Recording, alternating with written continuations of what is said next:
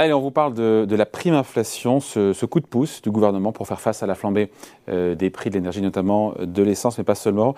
Il se trouve qu'en ce mois de février, euh, cette prime continue à être distribuée aux Français, même si, c'est vrai, la majorité des Français l'a déjà touché. Bonjour Émilie. Bonjour David. Alors ce coup de pouce risque de coûter cher aux finances publiques parce que pour le coup, certains l'ont carrément touché deux fois. Alors, on va d'abord rappeler que 38 millions de Français sont concernés par cette prime inflation de 100 euros. Alors, pour la toucher, c'est simple. Hein. il suffit d'avoir touché d'avoir gagné moins de 2000 euros net en octobre 2021. Et vous le disiez, David, la plupart des bénéficiaires l'ont déjà reçu par virement en décembre ou en janvier. Et en ce mois de février, il reste encore les retraités qui devraient en principe la, recevoir à la fin du mois.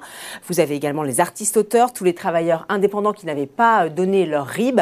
Euh, et puis, vous avez également les travailleurs frontaliers qui finalement auront droit de la toucher, cette prime. Alors, ça sera, euh, enfin, Bercy l'a annoncé dans un communiqué le 1er février dernier. Évidemment, cette prime, pour beaucoup de gens, euh, elle fait du bien. après, comment expliquer que certains l'aient touché pour le coup deux fois? On se dit, il y a eu un bug quelque part. Alors, il n'y a pas vraiment eu de bug. On va rappeler que cette prime, elle a été décidée dans l'urgence, vous le savez, à l'automne pour faire face à la hausse fulgurante des prix de l'énergie. Et peut-être que l'exécutif l'a conçu un petit peu vite dans sa loi euh, de, de finances rectificative du 1er décembre. Il n'avait peut-être pas prévu tous les effets pernicieux de ce dispositif et notamment les doublons. Les doublons, c'est-à-dire, Émilie, les doublons. Alors, ça concerne en fait toutes ces personnes, vous savez, qui cumulent plusieurs statuts. Et en France, on peut dire que c'est assez fréquent, finalement, quand on y regarde de plus près. Alors, typiquement, vous avez l'exemple du retraité qui continue d'exercer un petit boulot euh, euh, pour compléter sa retraite. Vous avez l'étudiant ou le chômeur qui a réalisé quelques heures pour arrondir les fins de mois.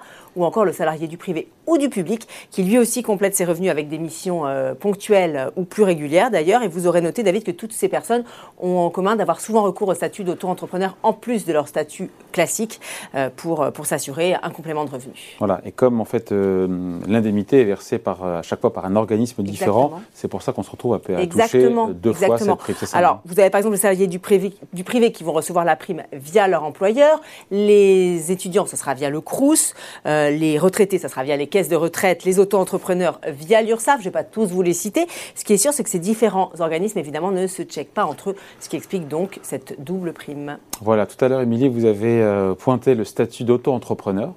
Euh, est-ce que pour le coup ces derniers sont susceptibles de la toucher euh, deux fois s'ils cumulent bah, ce statut avec un autre statut? Alors ce serait effectivement eux, qui, les micro-entrepreneurs, qui auraient euh, touché le plus souvent deux fois cette prime. C'est ce qu'a laissé entendre un conseiller du ministre des Comptes publics, Olivier Dussopt.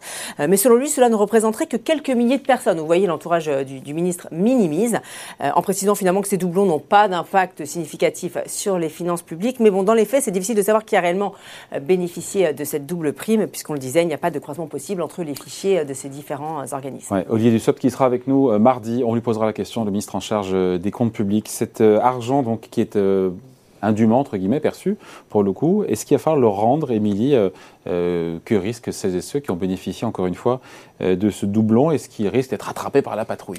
Alors, l'article 12 euh, du décret qui a donc mis en place ce dispositif est très clair. Alors, je vous le cite, hein, les aides indûment perçues, notamment lorsque les bénéficiaires ont reçu plusieurs versements de différents débiteurs, sont reversées par leurs bénéficiaires à l'État. Donc oui, cet argent, il va falloir le rendre, mais pas de panique. A priori, euh, euh, Bercy n'a pas prévu de contrôle ni de flicage particulier. Il préfère quand même prévenir, un tôt ou tard, des croisements ultérieurs de fichiers de versements seront faits et, et nous demanderons des comptes. Voilà ce qui a été dit. On n'en saura pas beaucoup plus. Ce qui est sûr, c'est qu'en attendant Bercy préfère plutôt miser sur euh, l'honnêteté euh, des bénéficiaires, puisqu'il a mis en place un service en ligne où vous pouvez déclarer votre trop perçu en quelques clics via un formulaire. Ça se passe sur euh, pfip.gouv.fr. L'adresse s'affiche en bas de votre écran.